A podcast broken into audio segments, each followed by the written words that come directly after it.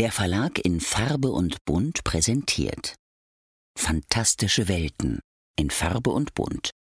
Unsere Abwehr steht auf genauso wackeligen Füßen wie das Kino-Universum von DC. Kontinuität beim VfB, das unentdeckte Land. Früher hatten wir Iron Mike, jetzt bräuchten wir Iron Man, um diesen Gegner aufzuhalten. Unsere Stürmer sind wie die Stormtrooper, wenn sie auf Luke Skywalker schießen. Treffen auch nix. Geeks und Fußballfans passen nicht zusammen? Da täuscht ihr euch gewaltig. Denn hier kommt der Nerdy Flachpass. Henning Mützlitz und Björn Sülter. Journalisten, Geeks und Fußballfans, die ihren Vereinen rettungslos verfallen sind. Henning ist Redakteur und Autor von Fantastikromanen, Eintracht-Fan seit der Kindheit und Zeuge Jeboas.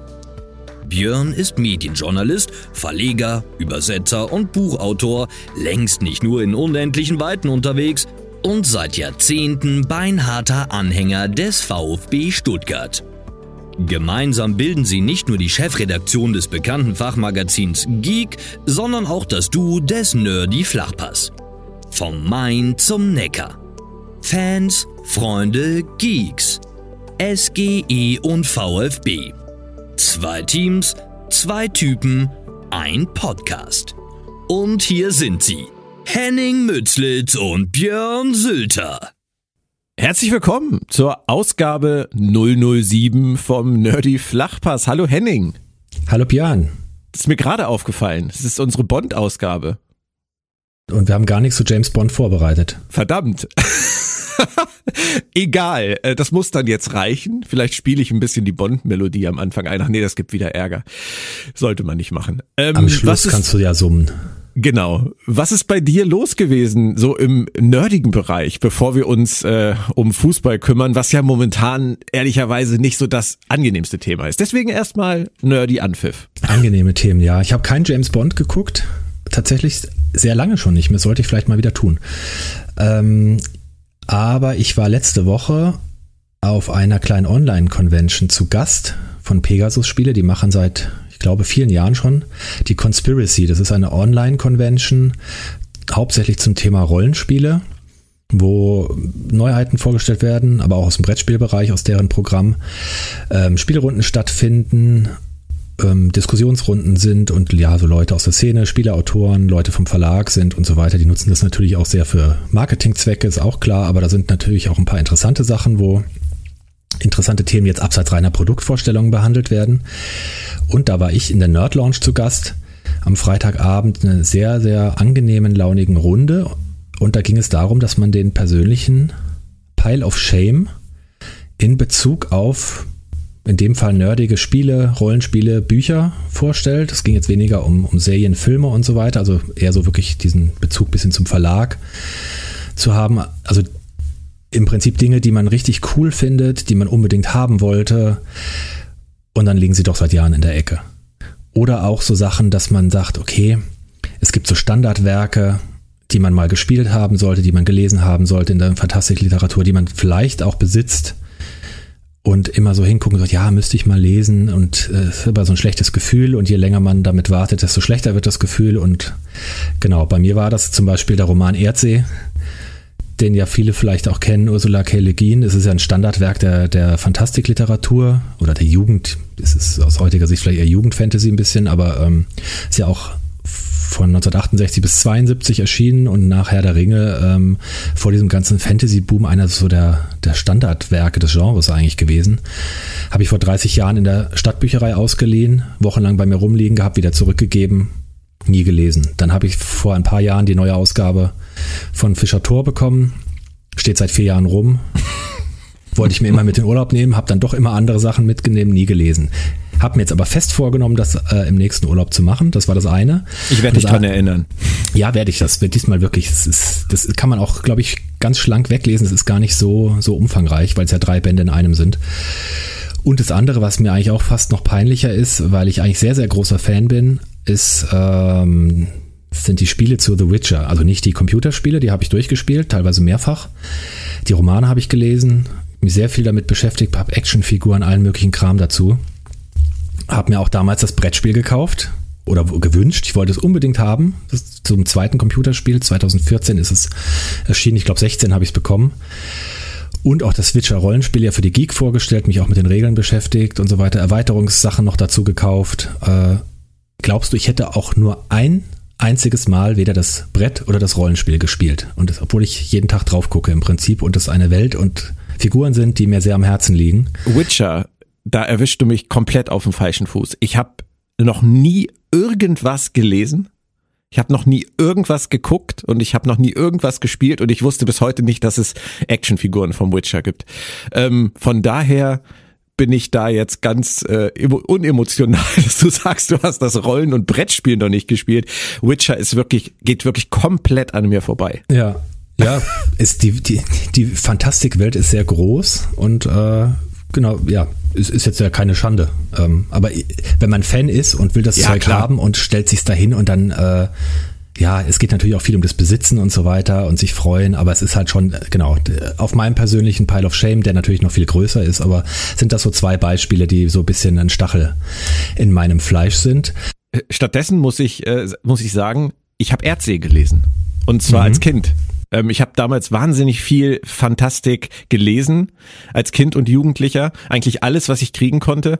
Und ich weiß, dass ich das gelesen habe. Ich weiß auch, dass ich die alte Ausgabe irgendwo habe. Ich habe allerdings, und das ist jetzt wieder nicht ganz so schön an der ganzen Geschichte, keine Ahnung mehr, worum es geht.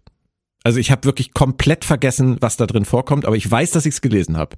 Hilft nicht wirklich, aber das ist schon mal ein Schritt mehr. Ja, das kennen ganz viele Leute und es geht tatsächlich wirklich auch so äh, um dieses Achievement Unlocked oder auch einfach zu sagen, okay, ja, ja, ja. das gehört halt okay. halt dazu, äh, weil es gibt ja so ein paar Standardwerke. Da gibt es noch so ein paar andere. Dune von Frank Herbert könnte ich jetzt nennen. Steht ja auch schon ewig rum. Auch nie das gelesen. Das habe ich gelesen. Alle.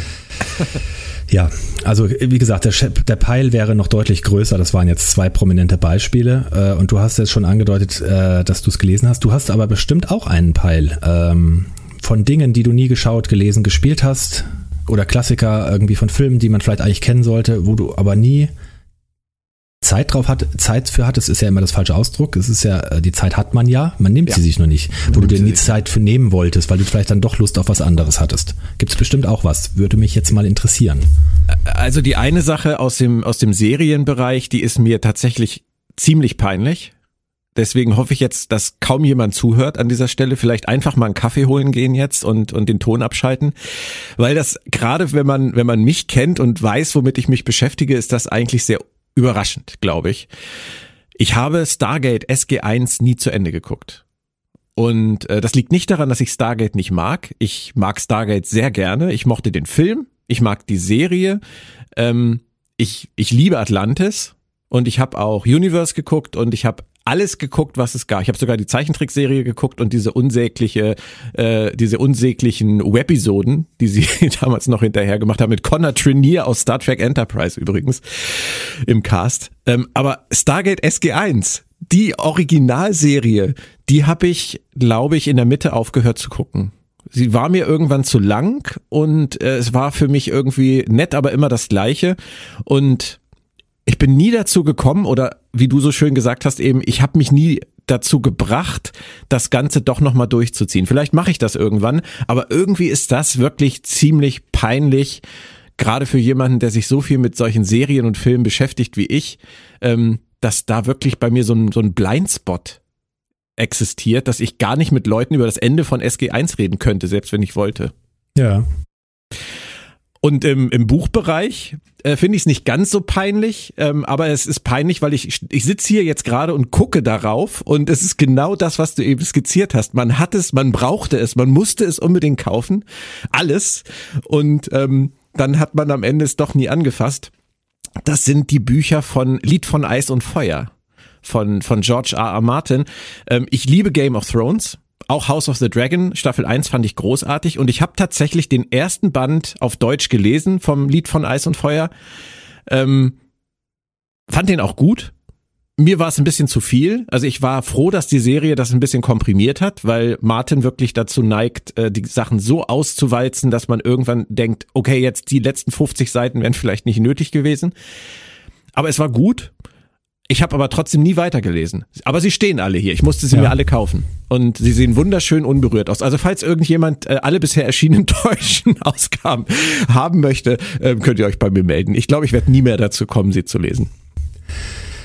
Ja, also ich kann das nachvollziehen. Ich habe es tatsächlich komplett gelesen, war auch von den ersten drei Bänden, also ich habe es auf Englisch gelesen, da sind es ja fünf, ähm, von den ersten drei sehr begeistert damals. Vier und fünf hatten dann, was du gerade sagst, diese massiv, noch viel, viel massiver dieses Problem, dieses Auswälzen, sonst passiert nichts mehr, aber das müssen wir jetzt ja nicht vertiefen. Und in Bezug auf Stargate, da ging es mir, ich bin ja da noch äh, sozusagen unbelesener, was Serien angeht, ähm, weil ich einfach unheimlich viele Sachen auch einfach langweilig und scheiße finde. Und äh, Stargate fand ich nicht scheiße, das stimmt nicht. Ich fand den Kinofilm richtig gut, den habe ich auch mehrfach gesehen, war ich auch damals im Kino, ich glaube mit 14 oder 15. Ähm, habe den Anfang der Serie auch richtig gut gefunden. Und das ging, ist aber auch sehr, sehr schnell wieder abgeflacht und dann habe ich es nur noch gelegentlich geguckt. Damals war ja sowieso das äh, im linearen Fernsehen noch ein bisschen anders. Konnte man ja nicht dann gucken, wenn man wollte, sondern dann, wenn es kam. Und irgendwie ist es dann völlig eingeschlafen und es hat mich dann auch nicht mehr interessiert. Also diese Faszination hat mich dann völlig losgelassen. Und da gibt es ein paar Serien auch aus den 90ern, die als Klassiker angesehen werden. Und das weiß ich aus der Geek, das weiß ich schon aus Spaceview-Zeiten, dass da äh, viele hochgelobte Serien, die mich überhaupt nicht, also da können wir noch mal ein anderes Mal drüber reden, unpopular opinions, dass ich zum, dass ich zum Beispiel Buffy immer scheiße fand und es deswegen nie geguckt habe. Also das darf man ja öffentlich eigentlich nicht sagen, aber Deswegen stimme ich dir jetzt auch nicht zu. Es ist nun mal so. Also ist ja Geschmäcker sind verschieden und äh, es ist ganz oft so bei mir. Aber das ist wie gesagt noch mal ein anderes Thema. Ja. Aber jetzt genau. haben wir, glaube ich, äh, uns lange gewunden, bevor wir aufs eigentliche Thema kommen. Und äh, das war ja eigentlich ein ziemlich spannendes, weil es war das erste Podcast-interne Duell von uns beiden in Frankfurt, äh, SGE gegen VfB. Und du hast letzte Woche klar gemacht, äh, dass für dich außer Sieg eigentlich nichts in Frage kommt, dass du es nicht mal äh, in irgendeiner Form dem VfB oder mir gönnen würdest, wenn ähm, da was anderes bei rauskommt. Äh, was ich auch verstehe übrigens, was ich komplett verstehe oder verstanden habe letztes Mal. Aber das Spiel, das lief dann ja doch etwas anders. Ähm, soll ich als Gast des, der Begegnung mal anfangen oder möchtest du gerne? Ja, fang du ruhig an. Also ich war erstmal ziemlich äh, einerseits froh, andererseits nicht, als ich die Aufstellung gesehen habe. Sosa war ja wieder zurück und es war ja dann die Frage, was macht er in der Innenverteidigung? Er hat wieder Sagadu geopfert, was ich ja auch im Vorfeld gesagt habe, was ich verstehen würde, weil Ito und Mavropanos eingespielter sind. Für Sagadu tut's mir natürlich immer leid, weil er einfach die Spielpraxis nicht bekommt. Auf der rechten Seite dann natürlich wieder Waldemar Anton, das ist der Dauerlabadier. Das wird durchgedrückt bis zum letzten. Aber diesmal kann man ja schon mal vorwegnehmen, hat Anton das nicht so schlecht gemacht wie zuletzt. Von daher okay. Im Mittelfeld alles beim Alten gewesen mit, mit Karasor, Haraguchi und Endo. Auch da hat er mich nicht erfreut mit äh, Enzo Mio. Vorne hat er sich diesmal für Thiago Thomas und Gil Diaz ähm, entschieden und hat ähm, Silas auf der Bank gelassen und Perea ganz vorne reingestellt und hat Fürich auf der Bank gelassen. Also ich fand das mit Perea schon mal gut weil es mir gezeigt hat, dass er gesehen hat, dass das mit Silas vorher nicht funktioniert hat. Und wie Labadia selber sagte, Perea hat ja sein Tor gemacht letztes Mal. Jetzt dieses Mal werden wir gleich sehen, war es natürlich wieder komplett umgekehrt. Was mich ein bisschen ähm, im Nachhinein geärgert hat, ist, dass die Außen bei uns momentan auch wirklich gar nicht funktionieren. Also auch diesmal nicht, aber dazu kommen wir sicherlich gleich. Wie war es bei dir beim Anpfiff mit der Aufstellung? Was hat dir das für ein Gefühl vermittelt? Also ich habe kurz, wir haben ja kurz vor Spielbeginn nochmal drüber geredet und da habe ich meine Meinung eigentlich bestärkt. Ich fand die Aufstellung eigentlich tatsächlich sehr gut. Er hat nämlich Kamada rausgelassen, der ja, ja in einer existenten, ja, existenzielle Formkrise ist vielleicht übertrieben, aber der sich in einer Formkrise befindet, hat Rode Sau in die Mitte gebracht, was für mich die beste äh, zentrale Mittelfeldoption ist und hat sonst äh, Lindström durch Boré ersetzt, was ähm, zu erwarten war. Also auf dem Papier war das eine sehr, sehr ordentliche und sinnvolle Aufstellung, so dass ich gesagt habe, okay, das muss eigentlich reichen. Und äh, meine Erwartungen sind, dass wir dieses Heimspiel gewinnen. Ja. Ich habe da eigentlich erstmal nichts zu beanstanden gehabt, als es losging. Das änderte okay. sich im Verlauf des Spiels. Wie würdest du denn, also ich finde fast, man kann die erste, erste Halbzeit fast überspulen. Ähm, wie würdest du die einschätzen? Die erste Halbzeit. Ja, ich glaub, darf ich ganz kurz was zitieren? Ja. Ich glaube, du hast fünf Minuten vor dem Halbzeitpfiff hast du mir geschrieben, äh, die pa eine Pause würde diesem Spiel gut tun. Ja, es war, es war ja ein elendes Gekicke. Man muss es ja, man muss es ja sagen. Die einen konnten nicht, die anderen wollten nicht oder, oder konnten auch nicht oder äh, waren, also die Eintracht war, also aus Eintracht-Sicht war spürbar gehemmt, spürbar einerseits um Sicherheit bemüht, andererseits überhaupt gar keine Galligkeit, überhaupt kein, kein Zug nach vorne, dass, dass das Gefühl vermittelt wurde, so, wir sind jetzt hier zu Hause, wir haben den Anspruch hier gegen einen ähm, Verein aus dem unteren Tabellendrittel oder aus der Abstiegszone äh, zu gewinnen und lassen ein da gar keinen Zweifel aufkommen. Sag's doch, ein Kackverein. Mann. Nimmst doch sonst kein Blatt äuß, vor den Mund. Ich äußere mich, mich jetzt, auf hier. Ja, also Kackvereine gibt's andere. Ich äußere mich äh, nicht despektierlich über den Lieblingsverein meines Podcasts. Also ich habe auch gar, ich hätte auch gar keinen Grund dafür, weil ich den VfB ja nicht als Kackverein sehe. Also Gut. da haben wir so ein paar, haben wir so ein paar andere Kandidaten in der Bundesliga, wo ich das diese Vokabel gerne gebrauche.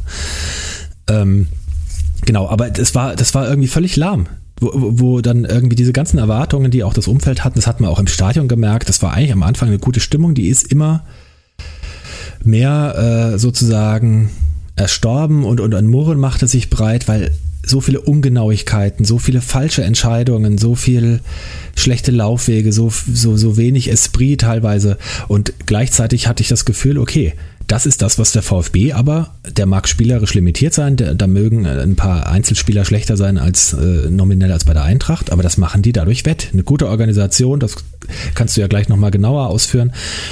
Gute Organisation, Galligkeit, die Eintracht nicht ins Spiel kommen lassen, der Eintracht auch den, den Spaß nehmen, der Eintracht zeigen, ihr müsst hier richtig was tun, ihr müsst hier richtig was abrufen, wenn ihr gegen uns gewinnen wollt. Wir sind zwar in Anführungsstrichen nur der aktuell nicht äh, so gut platzierte VfB, aber äh, das ist jetzt hier kein Selbstläufer, dass ihr unser, äh, euer Heimspiel einfach gegen uns gewinnt, nur weil wir auf Platz 16 stehen.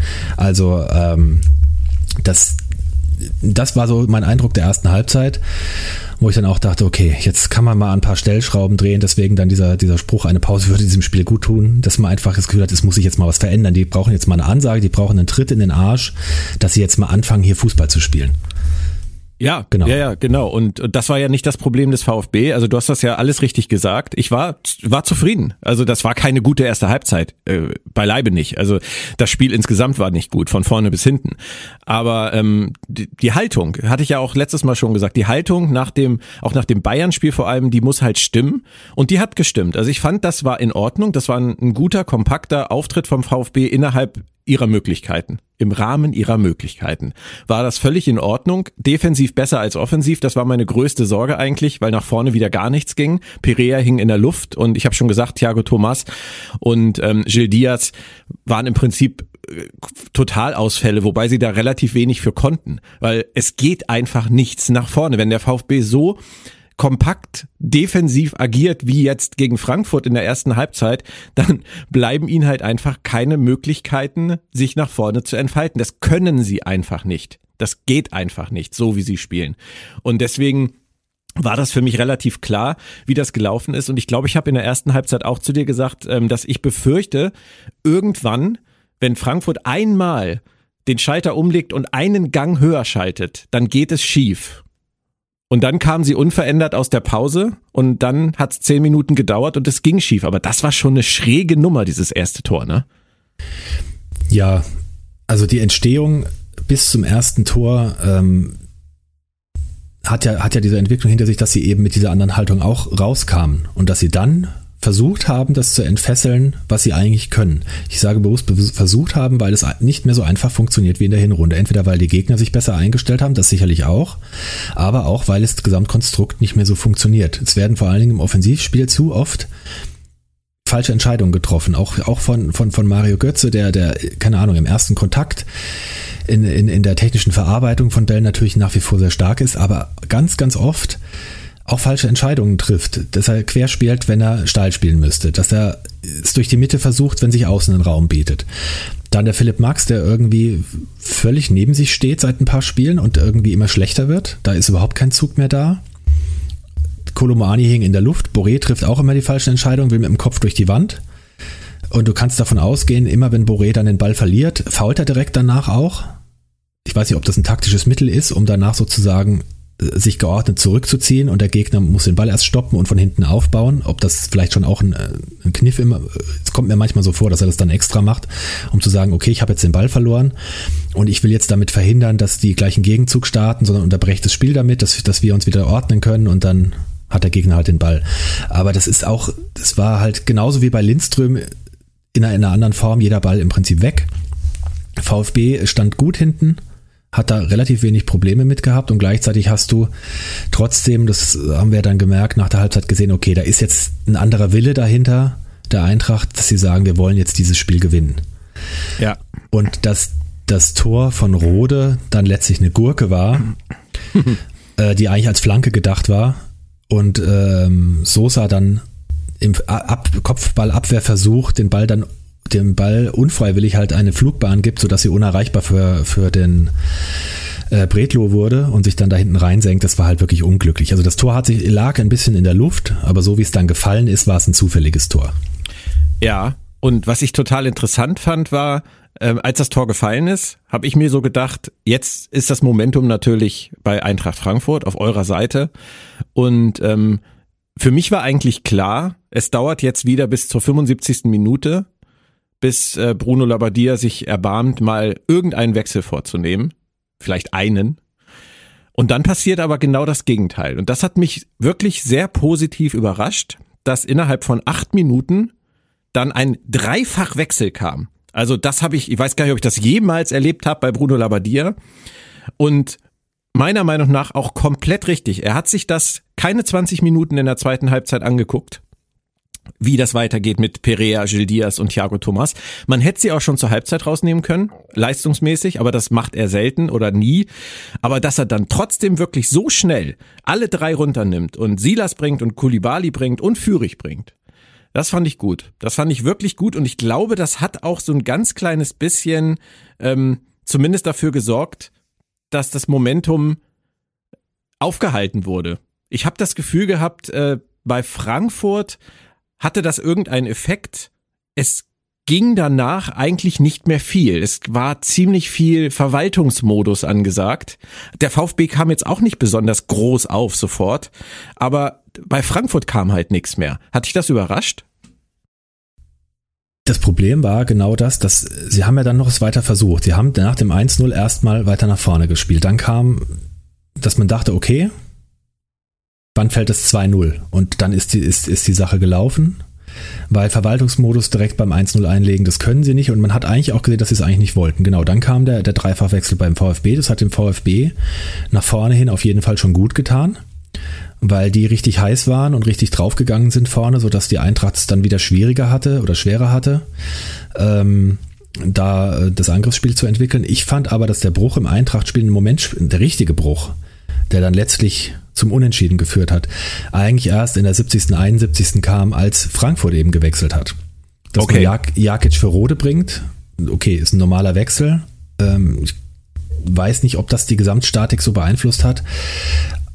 Aber Kamada für Boré hat es auf jeden Fall beeinflusst, weil Kamada vorne nicht so drauf geht wie Boré, weil der generell irgendwie lustlos da rumläuft.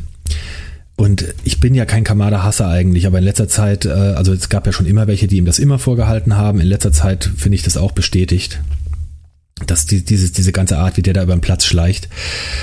Ja, und was passiert? Ein paar Minuten später, das Spiel ist wieder ausgeglichen und dann lässt man sich, weil ich weiß nicht mehr, ob es jetzt genau darum war oder wie, wie die Ballverluste vor, im Vorfeld zustande kamen, im eigenen Stadion bei eigener Führung auskontern und gefühlt mit dem ersten Torschuss in der zweiten Halbzeit, ich weiß jetzt statistisch nicht, ob es tatsächlich der erste Torschuss vom VfB war, aber gefühlt war es der erste, macht Silas den Ausgleich. Ja. Und ab dem Moment war, die, war das Spiel gekippt, weil der, der Rest des Spiels hat dann dem VfB gehört. Und der, da hatte er auch noch ein, ähm, zwei, drei gute Chancen, wenn ich es richtig weiß, und hätte mit bisschen Glück sogar gewinnen können am Ende. Ja, das, vor, ja. vor allem, also ich möchte erstmal sagen, es war ein super schöner Konter. Also wir wollen das nicht unter den Tisch fallen lassen. Ähm, das haben sie ausnahmsweise dann wirklich mal gut gespielt. Haraguchi hat das ganz, ganz toll gemacht. Hat gezeigt, dass er sich durchaus am Offensivspiel beteiligen kann. Silas trifft dann auf einmal wieder aus Mittelstürmerposition. Erstaunlicherweise. Ob das jetzt nächstes Mal wieder so funktioniert, werden wir sehen.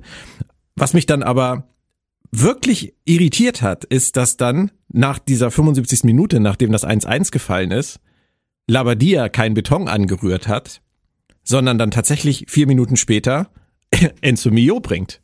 Also der hat in diesem Spiel mich bei fast jeder Entscheidung überrascht. Sei es gewesen vorm Spiel ähm, mit Perea oder sei es auch gewesen ähm, jetzt mit den Wechseln und der Geschwindigkeit der Wechsel das fand ich gut und ähm, ich freue mich ja immer, weißt du, wenn Enzo Mio spielt. Äh, ich freue mich auch tatsächlich inzwischen deswegen, weil ich möchte, dass du siehst, warum ich mich freue. Ich möchte, dass du die Chance hast, dann auch mal zu sehen, warum ich immer von dem rede. Und ich glaube, nicht nur durch seine Riesenchance direkt nach dem Ausgleich, die er hatte und zu der er ja sehr stark selbst beigetragen hat. Ich glaube, man hat wirklich gesehen, dass der Typ ein verdammt feines Füßchen und wahnsinnigen Zug nach vorne hat, oder?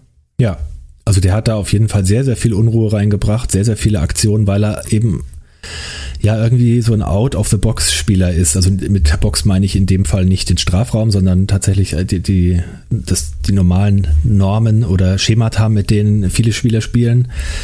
Der macht halt, ähm, ist halt ein Freigeist offenbar, der, ja. der hohe technische Fähigkeiten hat. Ähm, die vielleicht muss man die noch ein bisschen in gewisse Bahnen lenken. In, in, in, einem taktischen Gesamtkonstrukt natürlich. Ähm, das ist wahrscheinlich auch das Problem, warum Bruno dann sagt, okay, dann spielt deswegen spielt er vielleicht nicht von Anfang an, weil da ist mir die Ordnung wichtiger. Das hatten wir ja schon öfter mal. Äh, aber der ist auch vielen, ich habe ja verfolge ja auch dann so die Berichterstattung um die Eintracht Nachbericht, der ist auch vielen äh, im Eintracht-Umfeld aufgefallen, die noch nie was von dem gehört haben und die gesagt haben, es kann doch nicht sein, das war dann eher als Kritik an der Eintracht, dass bei uns Wechsel reinkommen, wir werden schlechter und der Zug geht verloren. Und auf der anderen Seite, durch diese Leute, von denen wir noch nie was gehört haben, passiert genau das Gegenteil. Also, und das, ich glaube, der Bruno hat aber das auch ein bisschen gespürt. Er hat gespürt bei der Eintracht, die sind beeindruckt von dem Ausgleich. Ähm, die vielleicht wollen die nicht das allerletzte Prozent geben wegen dem Champions League Spiel. Die sind generell im Moment nicht so gut drauf. Wir können hier auch auf Sieg spielen. Wir können hier vielleicht einen Sieg mitnehmen. Ich glaube, ja. Und da hat, das hat er mich auch überrascht. Bisschen ärgerlich fand ich es jetzt, warum muss er das jetzt genau in diesem Spiel machen? Hätte er nicht der alte Bruno nochmal bleiben können jetzt wenigstens? er hätte doch nächste Woche damit anfangen können. Ich, ich muss dir aber auch ganz ehrlich sagen, du, es wird dich vielleicht überraschen, ich weiß es nicht. Du hast ja letzte Woche gesagt, außer Sieg würdest du eigentlich nichts akzeptieren. Ich finde es relativ schwer, nach dem Spielverlauf in der zweiten Halbzeit dieses Unentschieden zu akzeptieren. Nicht, weil ich auf einmal so überheblich bin, dass ich sage, bei der Frankfurter Eintracht muss man gewinnen, sondern weil der VfB und das hast du ja auch verfolgt, die ganzen letzten Wochen. Man muss sich nur Brunos Bilanz angucken, seit er da ist, ne? Das ist, das ist ja immer noch grauenhaft. Der VfB gewinnt halt gar nicht. Also er gewinnt halt nicht mal Spiele, in denen er gut mithält. Und wir werden mit diesen Unentschieden, mit diesen paar Unentschieden, die wir holen, bei den vielen Niederlagen, die wir kassieren, werden wir da unten nicht mehr rauskommen. Und das sind Spiele, wenn du in der 75. Minute den Ausgleich machst und das Momentum so auf deine Seite ziehst, dann musst du so ein Spiel auch mal kippen, richtig kippen. Das ist das, was mich am Ende ärgert, weil es für uns einfach bedeutet, dass wir auf der Stelle treten. Das werden wir tabellarisch gleich auch nochmal ganz kurz sicherlich besprechen. Aber äh, was dieses Spiel angeht jetzt, man grundsätzlich würde ich einen Punkt bei Eintracht Frankfurt immer kaufen. Hätte ich vorher, tue ich auch danach. Ich bin nicht unzufrieden damit. Ich sehe halt nur, wenn ich mir das größere Bild angucke, das Problem, dass es zu wenig Spiele geben wird an den restlichen Spieltagen, um diese ganzen Punktverluste, die wir uns selbst zuzuschreiben haben, dann irgendwann auszugleichen. Und es, du hast es gesagt, es wäre möglich gewesen, dieses Mal. Ähm, was, was mir noch aufgefallen ist, also Kamada ist mir gar nicht negativ aufgefallen, der ist mir gar nicht aufgefallen nach seiner Einwechslung. Ich habe aber auch nicht so drauf geachtet. Aber was mir dieses Mal aufgefallen ist, tatsächlich, und da wollte ich dich nochmal fragen, ist äh, wirklich die, die Formschwäche von Mario Götze. Also ich habe ihn eigentlich nur am Lamentieren, Meckern gesehen und wenn ich ihn am Ball gesehen habe, war es das, was du vorhin skizziert hast, in der Regel die falsche Entscheidung. Zieht sich das schon die ganzen Wochen durch? Du bist näher dran? Jein. Also es, es ist schon auch bei ihm diese genau diese Tendenz festzustellen, wie bei vielen anderen eben auch. Jetzt die letzten beiden Spiele äh, ist es nochmal deutlicher. Es liegt aber auch einfach daran, dass da ganz oft die Bindung zu den Mitspielern fehlt oder die Mitspieler das Zusammenspiel nicht funktioniert. Äh, das, das, was vorher intuitiv funktioniert hat, dass er eben äh, einen Ball annimmt, sich in eine halbe Drehung macht und ihn irgendwo in den Raum steckt, wo jemand den richtigen Laufweg hat. Solche, solche Sachen kommen nahezu nicht mehr vor. Stattdessen wird der Ball irgendwo hindurch gesteckt, wo der Mitspieler eben genau nicht hinläuft oder wo der Gegenspieler den Raum gerade zustellt.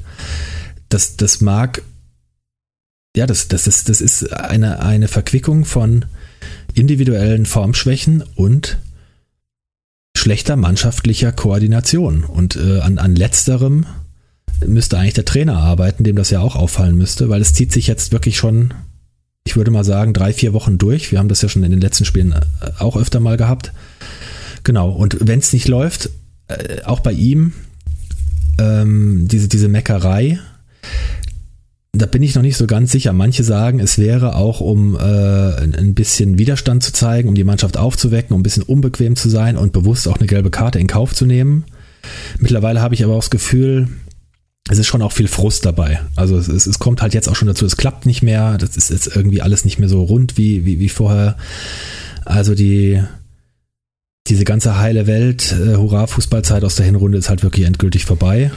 Ja. Und ähm, ja, ich glaube, das schlägt ihm schon aufs Gemüt.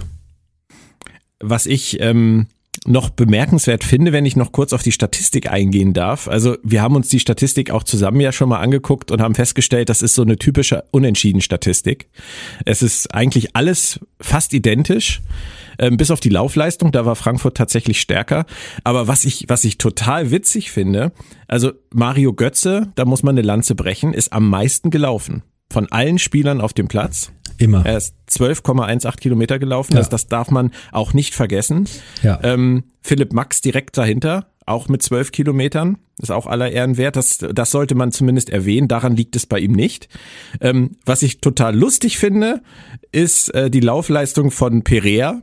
Auch wenn er jetzt natürlich als Neuner vielleicht äh, vorne ein bisschen gebunden ist, aber dennoch 7,9 Kilometer. Er wurde ja auch ausgewechselt. Aber das gegenübergestellt zu Fabian Bredlow, unserem Torhüter, wohlgemerkt, der mit 6,03 Kilometern ja. fast so viel gelaufen ist wie unser Stoßstürmer. Ähm, Kevin Trapp übrigens kommt nur auf 4,3 Kilometer. Ich weiß nicht, wo Bredlow noch zwei Kilometer rausgeholt hat, was der die ganze Zeit macht. Ich habe das nicht verfolgt. Vielleicht geht er immer mit zur Mittellinie. Ja. Vielleicht läuft er auch Runden um sein Tor. Keine Ahnung. Das müsste ich mal äh, die nächsten Wochen ein bisschen im Auge behalten. Und dann ist mir noch aufgefallen, weil du gesagt hast, dass Boré mehr drauf geht. Ähm, Boré finde ich mit 9,3 Kilometern bei seiner Spielzeit eigentlich auch relativ dezent. Ja, also das hab, ich habe mir jetzt die Statistik nicht so genau angeguckt. Normalerweise geht Boré viel mehr drauf und äh, ist immer so der Erste, der ja das Gegenpressing steuert, wo wir auch aus der Euroleague-Saison wissen, dass ganz, ganz viele Ballgewinne daraus resultieren. Ähm, ja, aber er hat ja auch kein gutes Spiel abgeliefert insgesamt. Also, und ich, ich schiebe es ähm, jetzt auch ein bisschen, auch wenn die Gesamtlaufleistung dann vielleicht okay war, ähm, ich schiebe es ein bisschen auf diese lasche erste Halbzeit tatsächlich, wo einfach, da wurde zu wenig getan. Da, es waren einfach die fünf oder zehn Prozent zu wenig, um so ein Spiel zu gewinnen. Und deswegen haben sich die beiden Mannschaften da ja auch völlig neutralisiert im Prinzip. Dann lass uns auf die Tabelle blicken. Wir sind zehn Spieltage vor Saisonende. Das ist ja schon ein einschneidender Punkt, würde ich sagen. Es ist jetzt wirklich äh, the final countdown für alle. Ähm, Dortmund hat ein bisschen abreißen lassen, ist jetzt zwei Punkte hinter Bayern. Ist natürlich schade, weil ich bin ja immer froh, wenn jemand anders Meister wird als Bayern, auch wenn es nie passiert. Ähm, Leipzig, Union, Freiburg mit inzwischen sieben Punkten Rückstand auf Bayern lassen auch ziemlich abreißen, finde ich sind aber immer noch äh, best of the rest bei den Verfolgern. Frankfurt mache ich mir wirklich Sorgen, muss ich ganz ehrlich sagen. Also das sind jetzt 40 Punkte, das sind jetzt schon 12 Punkte hinter Bayern. Ich weiß, damit vergleichst du euch nicht, aber es ist halt trotzdem Fakt, es sind 12 Punkte auf Platz 6 und das dahinter, das macht mir viel mehr Sorgen. Also ich glaube, wenn die nächsten Wochen die Kurve nicht gekriegt wird, mit vier Punkten vor Mainz, fünf Punkten vor Wolfsburg und sechs Punkten vor Leverkusen, dann kann das eine ganz, ganz bittere letzte, letzte Saison Drittel werden für Frankfurt, wenn sie die Kurve jetzt wirklich nicht kriegen. Oder schätzt du das anders ein? Nee, ist genauso. Also, wenn man natürlich keine Spiele mehr gewinnt und in der Rückrunde dann am Ende vielleicht Rückrunden 14. wird, dann braucht man sich nicht wundern, wenn man dann aus den internationalen Rängen rausfällt. Also ich sehe es aktuell noch der Trend macht mir auch Sorgen, haben wir jetzt auch schon seit ein paar Wochen gesagt, aber wir hatten jetzt tatsächlich Glück, deswegen kann ich mich im Nachhinein mit diesem Unentschieden, wo ich vorher gesagt hätte, geht gar nicht, kann nicht sein. Natürlich wären zwei Punkte mehr jetzt besser gewesen. Aber ich kann mich dahingehend damit arrangieren, dass die anderen eben auch nicht großartig gepunktet haben. Also Wolfsburg hat auch nur unentschieden gespielt. Ähm, Leverkusen, na gut, Leverkusen hat gewonnen, hat ein bisschen aufgeschlossen. Mainz hat aber auch nur unentschieden gespielt. Das heißt, die unmittelbaren Vereine dahinter haben jetzt nicht wirklich aufgeholt. Das könnte ja schon viel enger sein. Auch dadurch, dass sie in Wolfsburg auch unentschieden gespielt hatten, haben sie die auf Abstand gehalten. Nur natürlich, man muss irgendwann mal gewinnen. Und jetzt geht's zur Union. Sprechen wir vielleicht gleich drüber, aber das kann jetzt in die eine oder in die andere Richtung gehen. Man muss Spiele gewinnen. Es hilft ja nichts. Irgendwo müssen die Punkte her das ist auch genau der Punkt unten, wenn wir da einmal ganz kurz hingucken. Ähm, für Stuttgart war dieses Unentschieden in Frankfurt letztendlich nur so eine so eine stabilisierende Maßnahme auf der Intensivstation, will ich das mal nennen. Mehr war es halt leider nicht. Wäre es ein Dreier gewesen, dann hätte es was gebracht, aber so sind sie eigentlich nur mitgegangen. Sie konnten nur Schritt halten. Schalke hat gepunktet, Hertha hat gepunktet, Bochum hat gepunktet, nur Hoffenheim nicht. Da rede ich gleich noch kurz mit dir drüber. Und dadurch, dass Stuttgart diesen Punkt geholt hat, sind sie auf dem 16. Platz geblieben. Mit 20 Punkten nach 24 Spielen. Mit einem halbwegs brauchbaren Torverhältnis. Das gilt allerdings bis auf Bochum und Schalke für alle da unten. Und ähm, wenn ich mir das angucke, also ich glaube tatsächlich, wenn ich mal den, den Ausblick wagen darf, bis nach oben, bis Platz 10, Gladbach äh, wird keine Probleme kriegen, auch wenn 30 Punkte sicherlich nicht viel sind. Aber Gladbach ist, hast du auch so schön beschrieben, die können jeden schlagen und gegen jeden verlieren. Das äh, praktizieren die ja meisterhaft in dieser Saison.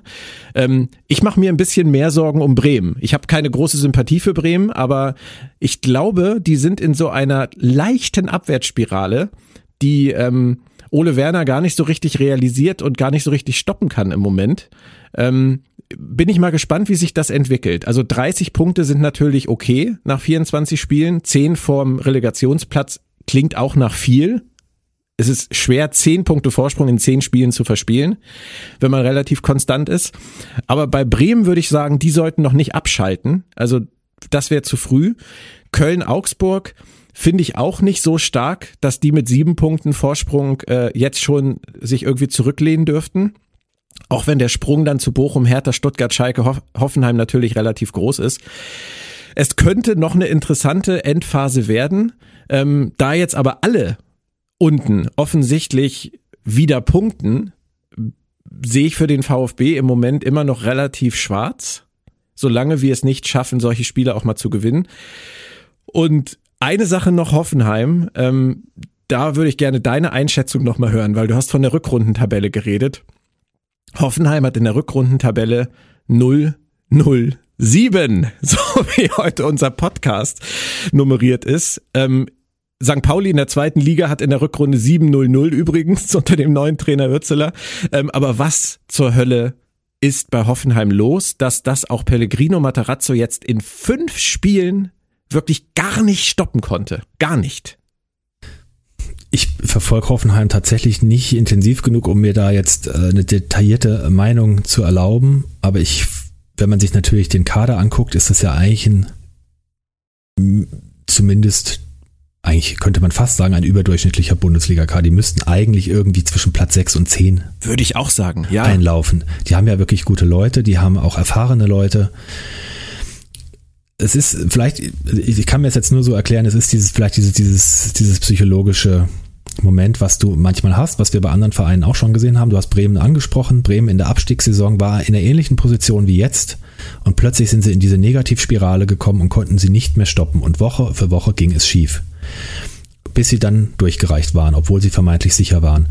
Hoffenheim hat vielleicht eine ähnliche Entwicklung. Es ist einfach dieses, ich kenne das ja auch aus Frankfurt in der letzten Abstiegssaison vor zehn Jahren, zwölf Jahren gab es ja auch diese Rückrunde der Schande, das war ähnlich. Die sind mit 27 Punkten in die Rückrunde gegangen und haben dann noch sieben Punkte in der Rückrunde geholt oder acht. Das war, war nach, nach Tasmania Berlin, glaube ich, zweitschlechteste Rückrunde aller Zeiten, so in der Art. Ja, es ist, es ist kaum erklärbar. Ich hatte irgendwo jetzt, glaube ich, mal einen Artikel gelesen, dass sie sich das selber nicht erklären können. Dass auch unabhängige Beobachter sich, sie wissen nicht wirklich, wo sie ansetzen können. Das Problem in Hoffenheim ist natürlich auch, Ähm, woanders, bei Traditionsvereinen, da wird die Hütte richtig brennen. Da wäre der mediale Druck. Da hättest du ständig hunderte Leute, die, die, die, die, die, die Busabfahrt blockieren, die beim Training Feuer machen, die auswärts auch irgendwo hin machen. Hoffenheim hat natürlich jetzt den Nachteil, die haben keine großartige Fanszene, die haben keinen Support. Da sind ganz viele Leute vielleicht schulterzuckend in der, in der nationalen Berichterstattung sowieso, weil wen kümmert es, wenn Hoffenheim, ab, Hoffenheim absteigt, außer jetzt den unmittelbaren Leuten drumherum. Ähm, das heißt, die trainieren da so vor sich hin, dann verlieren sie wieder, dann trainieren sie wieder so vor sich hin. Ähm, ja, das kann sich jetzt alles so negativ bemerkbar machen. Glaubst du, wie beim, beim bei einem anderen Verein äh, der Baum brennen würde. Ich vermute aber, dass sie, wenn Matarazzo noch ein bis zwei, ne, ein Spiel, sagen wir mal zwei Spiele verliert, ich fürchte oder denke, dass sie dann nochmal den Trainer wechseln, äh, um einfach nochmal irgendeinen Impuls zu setzen, weil dieser Impuls hat ja nichts gebracht. Ob ein neuer Impuls dann was bringt, ist natürlich dann die andere Frage. Es ist ja jetzt nur noch ein Spiel bis zur Länderspielpause. Und das spielt Hoffenheim gegen Hertha. Ich würde sagen, das ist sein Endspiel. Ganz ehrlich. Also wenn Hoffenheim zu Hause gegen Hertha verliert am Wochenende und er dann sechs Niederlagen auf dem Konto hat und das, der Verein acht Niederlagen am Stück auf dem Konto hat. Ich glaube, dann ist er nicht haltbar. Ich, du weißt ja, ich, ich mag ihn ja grundsätzlich, ich mag ihn menschlich. Ich, ich fand ihn jetzt beim VfB zuletzt verbraucht und ich glaube, er ist auch einfach niemand, der, der emotionalisieren und motivieren kann. Dafür ist er mir einfach zu ruhig zu nett, zu glatt. Und das ist, glaube ich, in dieser Situation Gift, weil der Kader ist gut. Du sagst es, er experimentiert wahnsinnig viel rum. Man hat das Gefühl, da, je, da steht jede Woche eine neue Mannschaft auf dem Feld. Ähm, ganz anders als bei Bruno übrigens. Und ähm, es funktioniert gar nichts. Also egal, wen er bringt, ob das Angelino ist oder ob das auch Dolberg ist oder die, da sind so viele Spieler drin in dieser Mannschaft, wo ich sagen würde, die gehören alle irgendwie mindestens in den Euroleague-Bereich. Ja. Das ist, das ist verrückt, dass die da unten stehen und dass sie so performen und dass er da gar keinen Hebel findet irgendwie, da was dran zu ändern, auch wenn es jetzt mal immer knapp war, aber knapp reicht halt nicht. Und der Trainerwechseleffekt ist halt, ist ja eh schon verpufft, komplett verpufft. Also ich würde sagen, Hoffenheim Hertha am Wochenende ist vielleicht das spannendste Spiel des Wochenendes, weil ähm, sich da entscheidet, ob, ob er noch eine Chance hat und kriegt und äh, wohin da die Reise geht. Ich weiß auch gar nicht, was ich mir da wünschen soll, weil für mich sind beide Vereine Abstiegs, äh, wie, soll, wie, wie heißt das Wort? Abstiegsgewünscht? Nein. Ein gewünschter Abstiegskandidat, ja. Also ja. Du ja, weißt, was ich meine. Werden ein paar schöne Spieler frei, die man vielleicht für günstige Konditionen holt. Also den Angelino oder ein Kramaric könnte ich mir bei der Eintracht gut vorstellen. Sowohl von den Typen als auch von der Qualität. Ja. Wir werden es sehen. Ähm, es wird auf jeden Fall sehr interessant und äh, wir haben natürlich zwei Spiele jetzt noch vor der Brust, was die Länderspielpause angeht, aber darüber gleich. Sag bitte nur einen Satz noch über das böse Spiel gestern Abend. Ich weiß, es liegt dir auf der Seele, aber ähm, du hast ja schon vorher nicht damit gerechnet, dass da noch was bei rauskommt und so kam es dann ja auch. Ja, ich bin aber jetzt gar nicht groß enttäuscht oder, oder am Boden zerstört oder äh, ärgere mich. Es ist leider so gekommen, wie es zu erwarten war. Doppelpunkt. Neapel ist einfach, man muss es sagen, eine Klasse besser. Es ist ein europäisches Top-Team, einer der wahrscheinlich drei, vier Top-Favoriten auf den Champions League-Titel. Und da kann die Eintracht einfach nicht mithalten, erst recht nicht in der aktuellen Verfassung. Selbst in bester Verfassung und selbst mit Fans und allem drum und dran Vielleicht hätten sie da nicht so klar gewonnen, aber dann wären sie trotzdem ausgeschieden, muss man einfach auch mal sagen. Und es war schön, die ganze Reise in der Champions League zu sein. Was nicht schön war, waren natürlich jetzt die ganzen Begleitumstände. Das müssen wir jetzt nicht ausführen.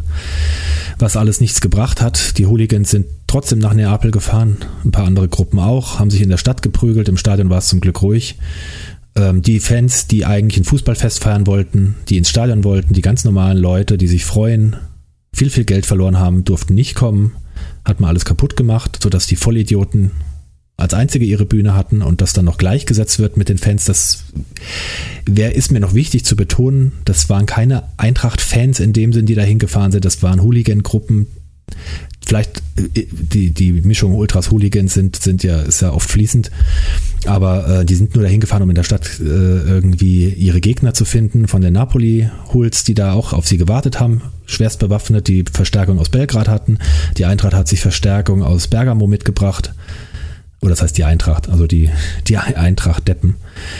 Ähm, und dann ging es halt rund. Und ja, sieht man, wo, wohin dann diese ganzen wohlfeilen populistischen Dekrete führen können. Sie bringen nämlich nahezu überhaupt nichts, sondern haben das Ganze wahrscheinlich noch mehr eskalieren lassen, als es sonst passiert wäre. So, das war jetzt das Wort zum Sonntag dazu. Da hoffe ich nur, dass alle, die sich damit beschäftigen, ein bisschen differenzieren generell, weil es da einfach so viele unterschiedlichen gerade bei so großen Vereinen Gruppierungen mit so unterschiedlichen Interessen und Zielen und Verhaltensweisen gibt, dass es nicht die Eintracht-Fans gibt, die jetzt pauschal schon wieder verdammt werden, nachdem man sie vor einem Jahr alle abgefeiert hat, als sie äh, das Camp Nou gestürmt haben. Gut, aber ich, ich höre raus, grundsätzlich, du kannst mit dieser Champions League-Saison leben, das hast du ja auch vorher schon gesagt. Man kann darauf stolz sein, was Frankfurt auch diese Saison europäisch wieder gespielt hat und jetzt muss der Fokus halt wieder auf die Liga gelegt werden und da muss die Kurve gekriegt werden. Genau. Ich denke, so kann man das zusammenfassen und alles, was da sonst in Neapel passiert oder nicht passiert ist, das wird sicherlich einige noch lange beschäftigen und das wird sicherlich auch Auswirkungen auf die Zukunft haben, hoffe ich zumindest. Ähm, schön war das alles nicht. Ich hätte mir tatsächlich sehr gewünscht, dass es einfach ähm, fürs Gemüt andersrum ausgeht und dass Neapel sich aus dem Wettbewerb verabschiedet nach dieser Nummer. Aber man hat den Unterschied, den qualitativen Unterschied aktuell stand jetzt einfach leider, wie du gesagt hast, zu deutlich gesehen. Und das ist ja auch eine Champions League Entwicklung, die können wir kurz vorwegnehmen. Das ist im Prinzip unser Blick über den Tellerrand heute. Ähm, Leipzig ist raus mit einem 0 zu 7 bei Manchester City. Das klingt ja schon ein bisschen absurd, ähm, aber wenn man einen Haaland hat, der dann in dem Spiel natürlich auch wieder alles reinballert, dann passiert das halt mal. Der BVB ist raus nach einer, wie ich fand, letztlich zu läppischen Rückspielleistung. Ja. Ähm, trotz VAR war ja auch in, äh, in Manchester das Thema, aber trotz VAR muss man als BVB so nicht ausscheiden aus der Champions League. Frankfurt ist raus. Du hast es gesagt, letztlich verdient, weil Qualitätsunterschied. Nur Bayern ist wieder weiter gegen ähm, ja, den milliardenschweren Verein PSG und ihre ganzen Stars, die ja auch nicht wirklich als Einheit funktionieren diese Saison. Da ist schon eine eindeutige Abstufung weiterhin vorhanden. Ne? Außer Bayern kann auf dem Level oben wirklich leider weiterhin keiner mithalten. Ja, das ist einfach im europäischen Spitzenclubfußball ein anderes Level als ein Gro wirklich ein Großteil der Vereine spielt. In Deutschland ist es eigentlich nur der FC Bayern, vielleicht mit leichten Abstufung der BVB manchmal noch, der natürlich gegen Chelsea, die ja auch nicht so wahnsinnig gut sind, gewinnen kann, auch wenn er beschissen wird. Aber in anderen Ländern ist es letztlich ja auch nicht so viel anders. Es sind ja immer die gleichen. Es ist jetzt das Viertelfinale, denkt man, oh, da sind so viele neue dabei, oh, die Italiener sind so gut. Letztlich ist es gar nicht so. Es sind die fünf, fünf von den acht Mannschaften sind die gleichen wie letztes Jahr. Mhm. Und die drei italienischen Mannschaften, Neapel zum ersten Mal, ist vielleicht die größte Überraschung, äh, ersten Mal überhaupt im Viertelfinale. Und Milan und Inter, die nach ein paar Jahren der Abstinenz wieder in den elitären Kreis zurückkehren. Dafür sind, äh, ich glaube, Tottenham ist nicht dabei. Und die anderen beiden weiß ich jetzt aus dem Kopf gerade nicht. Liverpool Aber bestimmt. Liverpool war letztes Jahr natürlich noch dabei und der dritte war wahrscheinlich PSG, ich weiß es nicht. Jedenfalls ähm, es ist, ist letztlich fast immer der gleiche Kreis und klar, da ist so viel Geld im Umlauf und da wird so viel Geld generiert und das natürlich ja über Jahrzehnte schon. Da reden wir jetzt gar nicht über die Milliardeninvestitionen von Scheichs oder Oligarchen, dass, dass die, ein Verein wie Bayern sich einfach völlig entfernt hat und für einen Spieler so viel Gehalt zahlen kann, wie man vielleicht bei äh, selbst einem Euroleague-Club für fünf bis sechs Spieler zur Verfügung hat. Und das ist einfach der große Unterschied. Und dann das ex viele externe Geld natürlich. Ja, aber gut, ist, ist jetzt alles nichts Neues, manifestiert sich dieses Jahr natürlich nur mal wieder recht deutlich. Ja, umso, umso erstaunlicher, Entschuldigung, finde ich es, dass die Bayern so schwächeln in der Liga. Also, dass, dass Nagelsmann das diese Saison tatsächlich nicht schafft, diesen Unterschied, diesen Qualitätsunterschied in der Liga auf den Platz zu bringen. Also da, da bin ich gespannt, wie die Saison jetzt ausgeht, weil eigentlich müsste, müsste man davon ausgehen, dass sie schon acht Punkte vor sind. Aber sie kriegen es nicht, sie kriegen ihre PS nicht so richtig auf den Rasen und das ist ja auch schön für uns. Dann lass uns mal ganz kurz über unsere beiden Spiele vor der Pause sprechen. Ähm, ich klinge wie eine kaputte Schallplatte, aber es ist immer das Gleiche. Es ist zum Glück keiner gesperrt. Girassi ist immer noch verletzt. Stenzel ist immer noch verletzt. Macht nichts. Ähm, es wird aufs Gleiche hinauslaufen wie gegen Frankfurt. Davon gehe ich ganz stark aus und das halte ich auch für, für in Ordnung. Also Bretlo wird natürlich im Tor stehen. Der hat, konnte ja auch nichts fürs Gegentor. Ähm, Sosa wird links spielen. Anton wird rechts spielen. Ich wünsche mir inständig, dass Wagnermann mal eine Chance bekommt. Aber nachdem Anton jetzt gegen Frankfurt gut war oder sagen wir mal befriedigend gespielt hat, wird das nicht passieren. Ito und Mavropanos waren stark. Die werden wieder die Innenverteidigung bilden. Ich glaube auch, dass das Mittelfeld identisch sein wird. Also Carasso auf der 6, ähm, Endo auf der 8, Haraguchi auf der 10. Würde mir allerdings wünschen, Bruno, Bruno, wenn du mich hörst, ich würde mir wünschen, auch wenn ich äh, Atta Karasor wirklich sehr mag, dass du mal probierst, den lieben Endo auf seine Stammposition, die 6 zu stellen. Das ist genauso wie mit Anton. Anton hat eine bessere Position als Rechtsverteidiger und Endo hat auch eine bessere Position als Achter, nämlich Sechser. Ich halte ihn dafür wertvoller. Und ich glaube, Haraguchi ist ein super Achter. Und ich glaube, Enzo Mio ist ein super Zehner. Gerade in einem Heimspiel gegen Wolfsburg, wo wir wirklich, wirklich, Bruno, hörst du mich? Wo wir wirklich gewinnen müssen. Wo wir drei Punkte brauchen, Bruno. Da wäre es doch schön, diese Kreativität mal von Anfang an auf den Platz zu kriegen. Endo auf die 8, Haraguchi, äh, Endo auf die 6, Haraguchi auf die 8 und Mio auf die 10. So, das dazu, das war mein, mein Wort zum Wochenende, Bruno. Ähm, das würde mich sehr freuen. Und wenn es nicht funktioniert, meine Güte, bringst du halt den Atta und stellst das wieder um. Die können das ja. Die können das ja auch anders spielen. Außen denke ich, wird Führig wieder spielen, weil Thiago Thomas und Gil Diaz beide nicht funktioniert haben. Ich bin gespannt, was er ganz vorne macht ob er Perea wieder vorne spielen lässt und Silas vielleicht endlich mal auf seine angestammte rechte Seite schickt? Das wäre auch mal eine Möglichkeit, oder?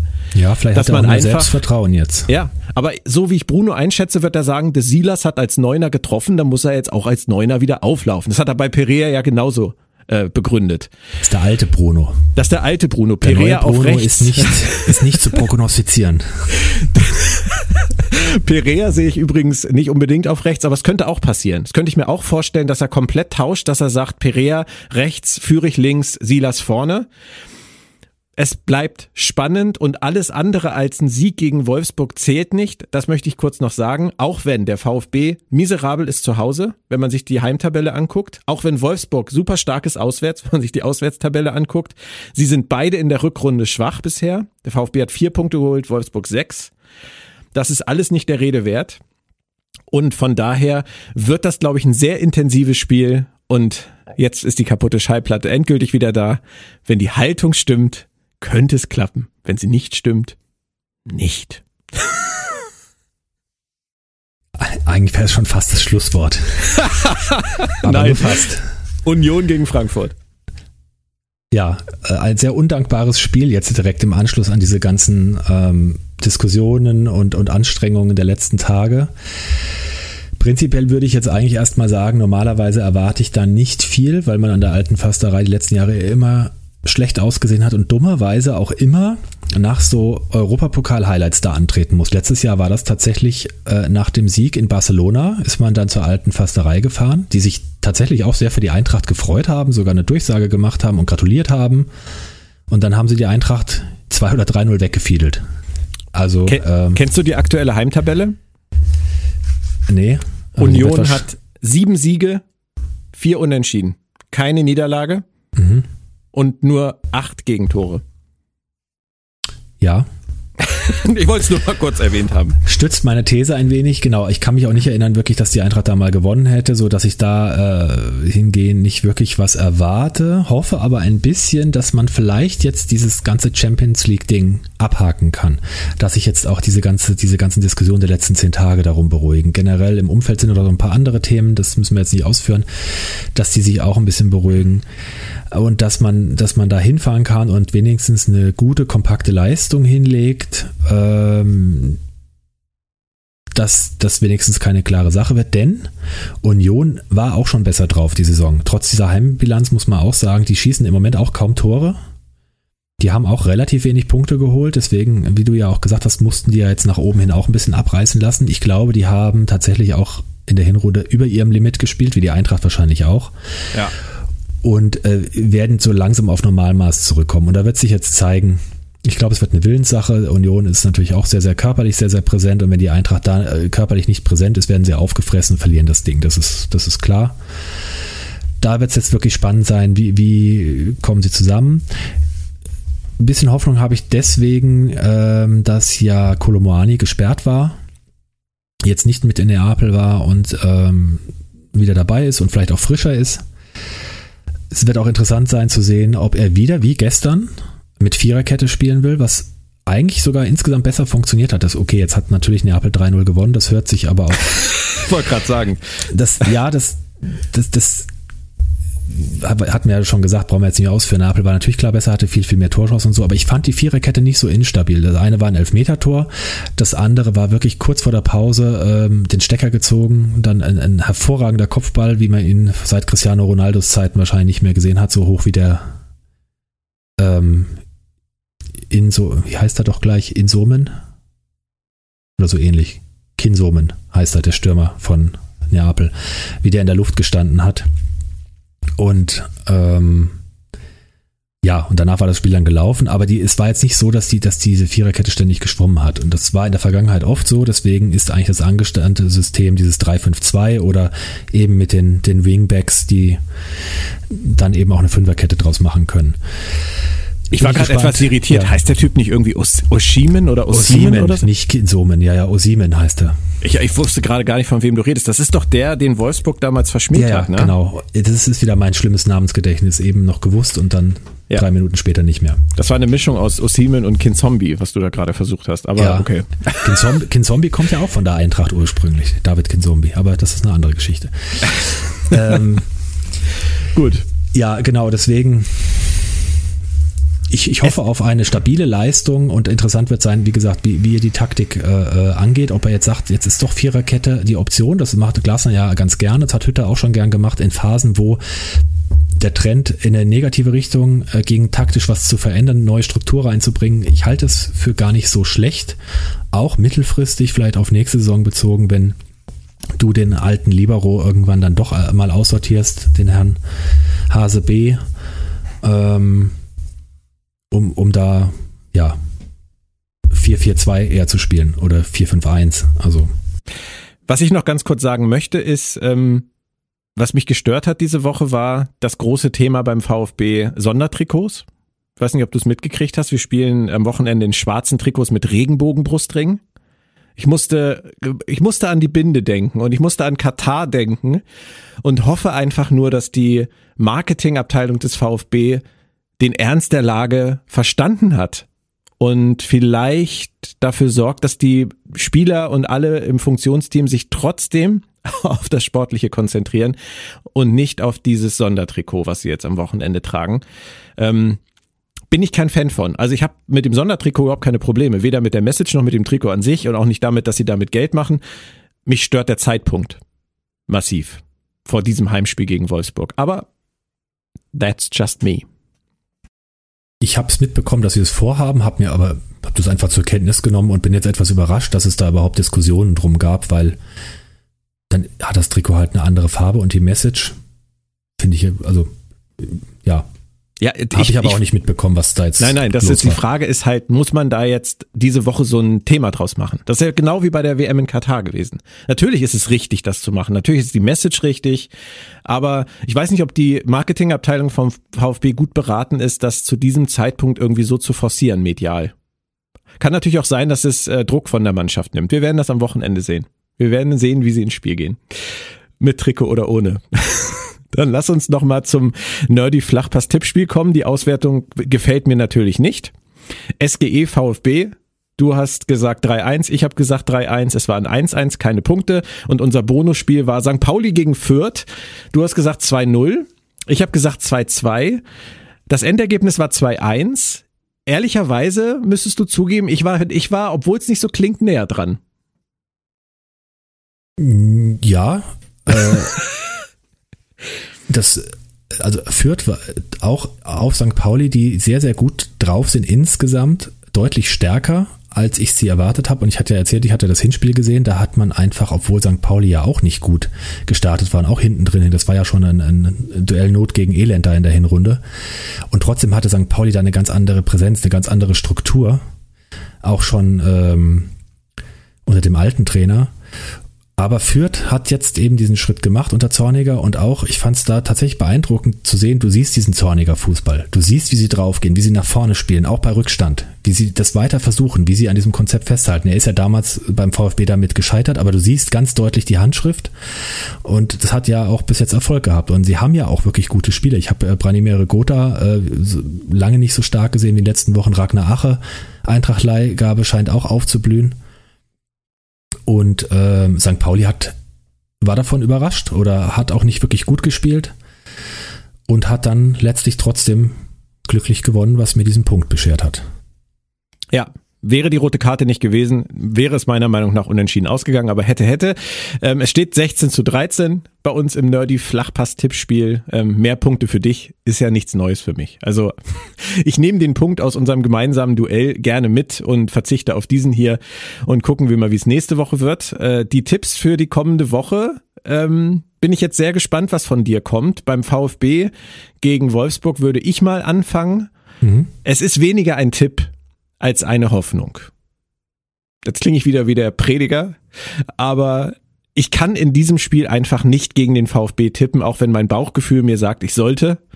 Deswegen sage ich, wir gehen mit der richtigen Haltung rein. Vielleicht hat Bruno mir sogar zugehört oder irgendjemand anderem oder sich selbst, dem neuen Bruno.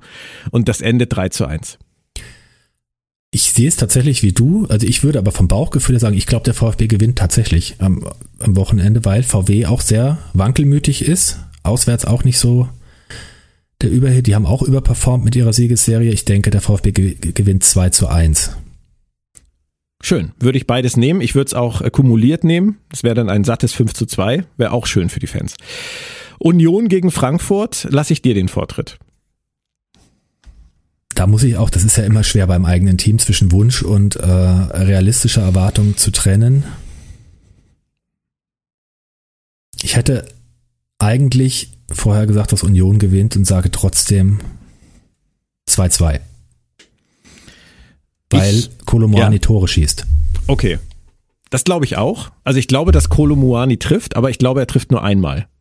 Ich glaube auch, er trifft wirklich einmal. Also ich glaube, er macht das Tor, das dann zu einem 1 zu 2 führt. Das ist nämlich tatsächlich mein Tipp, den ich mir auch aufgeschrieben habe. Ich befürchte, Unions Heimstärke hält an. Ich befürchte, die letzten Spiele und Wochen waren bei Frankfurt so, haben so nachgewirkt, dass sie es nicht schaffen werden, ausgerechnet in diesem Heimspiel, in dieser Atmosphäre und gegen diese wahnsinnig physische Mannschaft äh, sich durchzusetzen. Ich glaube, dass das gelingt nicht mit Spielern wie Götze, Kamada etc. Boré. Ich glaube, das ist das falsche Spiel dafür.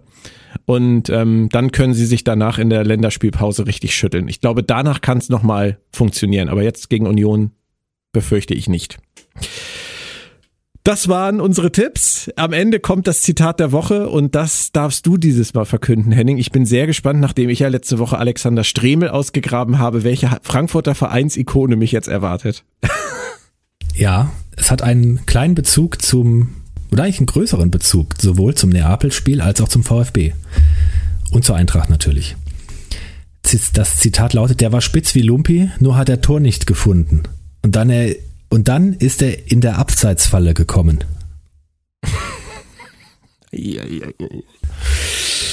Es kann ja fast nur Giovanni Trapattoni gewesen sein.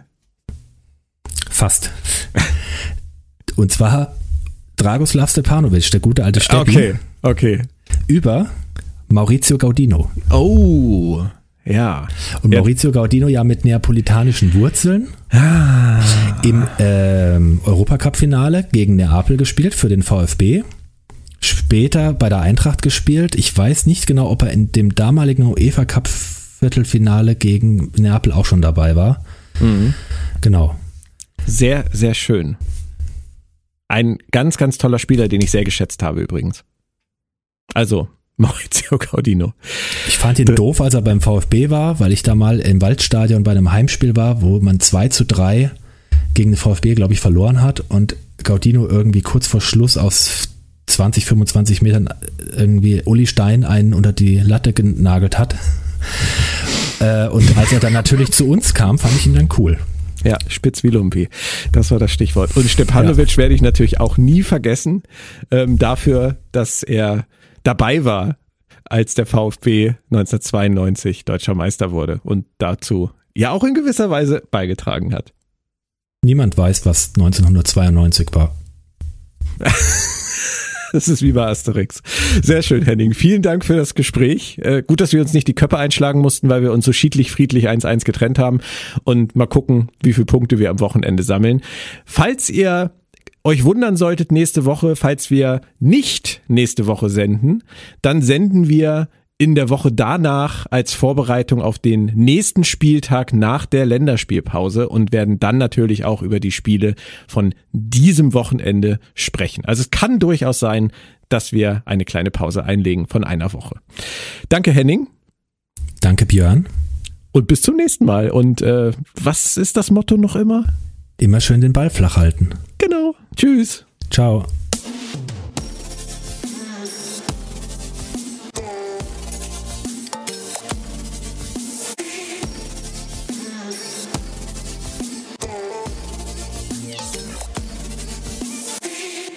Der Verlag in Farbe und Bunt präsentiert Fantastische Welten in Farbe und Bunt